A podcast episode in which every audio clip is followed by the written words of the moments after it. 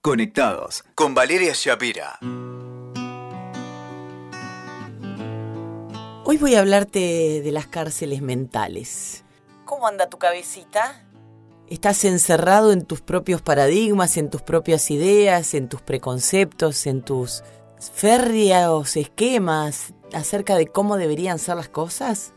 Las cárceles mentales pueden aprisionarnos de manera tal de impedirnos avanzar, como dice la querida Louise Hay, que partió hace muy poquito otro plano, tus pensamientos crean tu vida. Somos lo que pensamos, somos lo que queremos, aunque parezca eh, una, una receta fácil, ¿no? Una receta de recuadrito de Instagram, pero no, nos convertimos en aquello que pensamos y nuestra vida es una consecuencia de lo que han moldeado nuestros pensamientos. Recuerdo una anécdota, hace unos años estaba con mi perro yo y cuando él era muy pequeñito en una plaza aquí en Buenos Aires, en una placita cerca de los bosques de Palermo donde hay una estación de trenes. Del otro lado de la vía, un perro lloraba desconsoladamente. Del otro lado de la, de la vía había unas rejas, eso es la, la parte más importante que olvidé contarte.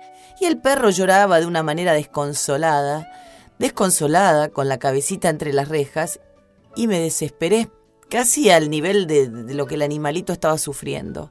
No sabía cómo ayudarlo porque no había manera de dar vuelta a la plaza.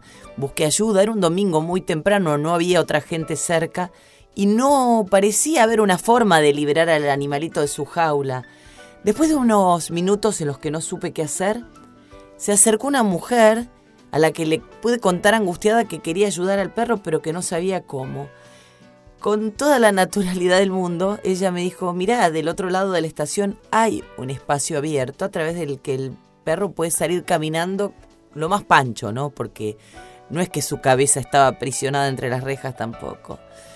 Cuando levanté mi cabeza, saqué el foco de la reja y me di cuenta que ni el perro ni yo habíamos podido ver lo macro, es decir, más allá del pedacito de la reja que lo aprisionaba, tomé conciencia de que estábamos siendo víctimas de nuestra propia cárcel mental, ¿no? Y pensaba en la cantidad de veces en mi vida en las que fui prisionera de mi propia mente, repitiendo frases como no puedo, no lo sé, no me va a salir. Estas sentencias que, que bueno, mi psiquis, la tuya, la de cualquiera, asimilan como certezas, anulando todo potencial de, de, poder hacer algo diferente, ¿no? De romper con los paradigmas. La historia de todas las personas con logros, públicos o privados, porque el éxito es de cada quien. El éxito para uno puede ser dominar un auditorio y para otro, no sé, rescatar perros de la calle, pero la historia de todas estas personas que han podido y que han triunfado, entre comillas, incluye una, una lima como la de los presos para serrucharlos no se puede, sobre todo los propios, porque los ajenos uno aprende a, a dejarlos a un lado con el tiempo, ¿no? Y esta Lima, este serrucho de no se puede, también sirve para tirar abajo las barreras que nos colocan las personas tóxicas o simplemente las personas que tienen miedos y proyectan en nosotros sus propios temores. Porque el que te dice no, tené cuidado, en realidad lo que te está diciendo es yo no lo hago porque tengo miedo y te lo traslado a vos. Entonces nunca es tarde para empezar a liberarnos de las ataduras internas. Podemos ser libres, podemos escribir nuestras historias mínimas y máximas, nuestras historias son máximas para nosotros siempre, claro.